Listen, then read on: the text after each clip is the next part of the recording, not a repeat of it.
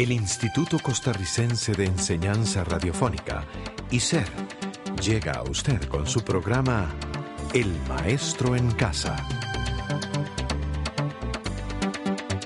El Maestro en Casa, un programa educativo a su servicio.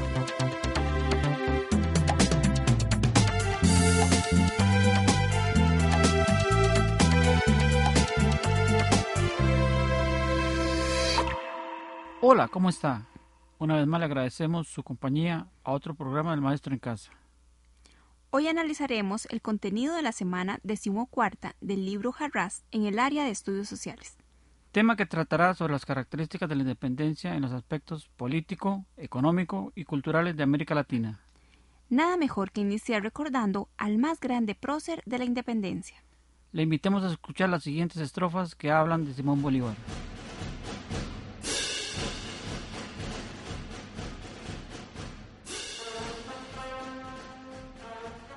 Tempestad de la montaña, rayo vestido de saña, que en ímpetu vengador estallaste el fragor contra las huestes de España.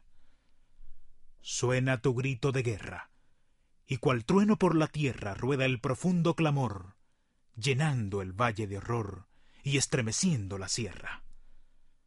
Vencedor te proclamaron, gran libertador de América.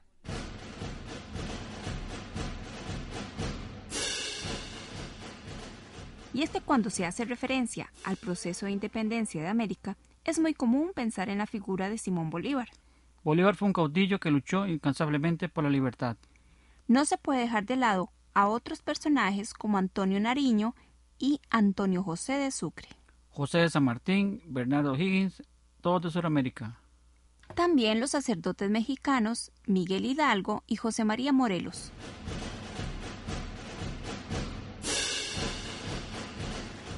¿Qué sucedió en Latinoamérica una vez que se produjo la independencia? ¿Cuáles consecuencias políticas, ideológicas y sociales se presentaron? En el campo político, lo que imperó en los países recién independizados fue el caos y la inestabilidad. Esta situación favoreció el surgimiento de caudillos, quienes pretendían dirigir los destinos de las nuevas naciones. Algunos caudillos pretendieron llevar el orden y progreso, otros solo buscaron fama y someter al pueblo los caudillos trataron de someter a los que no estaban de su parte, por medio de la fuerza y de las armas. La violencia se empleó para restablecer el orden, pero eso generó más violencia. Este panorama de violencia e inestabilidad no se dio solo en el ámbito interno, sino que se extendió entre países vecinos. Eso debido a que continuaron los problemas limítrofes y habían fuertes intereses económicos de por medio. Esa falta de madurez política que heredaron los países americanos desde el momento de la independencia se hace sentir en la actualidad en los países latinoamericanos. En la actualidad, el descontento del pueblo para con sus gobernantes se hace sentir en muchos países.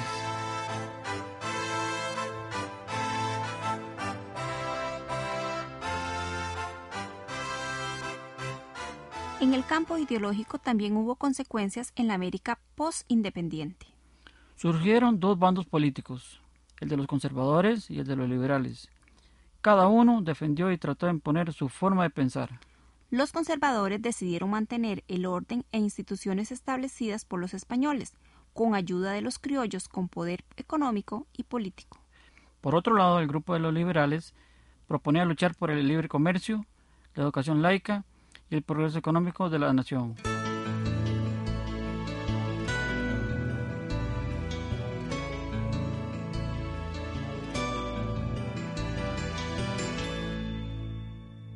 Entre las consecuencias sociales a raíz de la independencia de América Latina, se puede decir que el pueblo no mejoró su calidad de vida. La pobreza, la falta de educación y trabajo continuaron siendo características de los países latinoamericanos. Los recursos que se pudieron destinar para mejorar la vida de los ciudadanos se destinó a la compra de armas para fortalecer los ejércitos.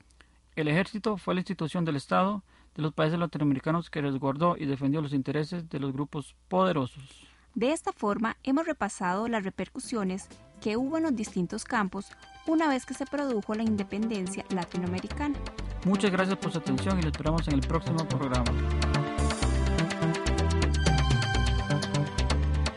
Este programa fue producido por ICER. En colaboración con el Ministerio de Educación Pública.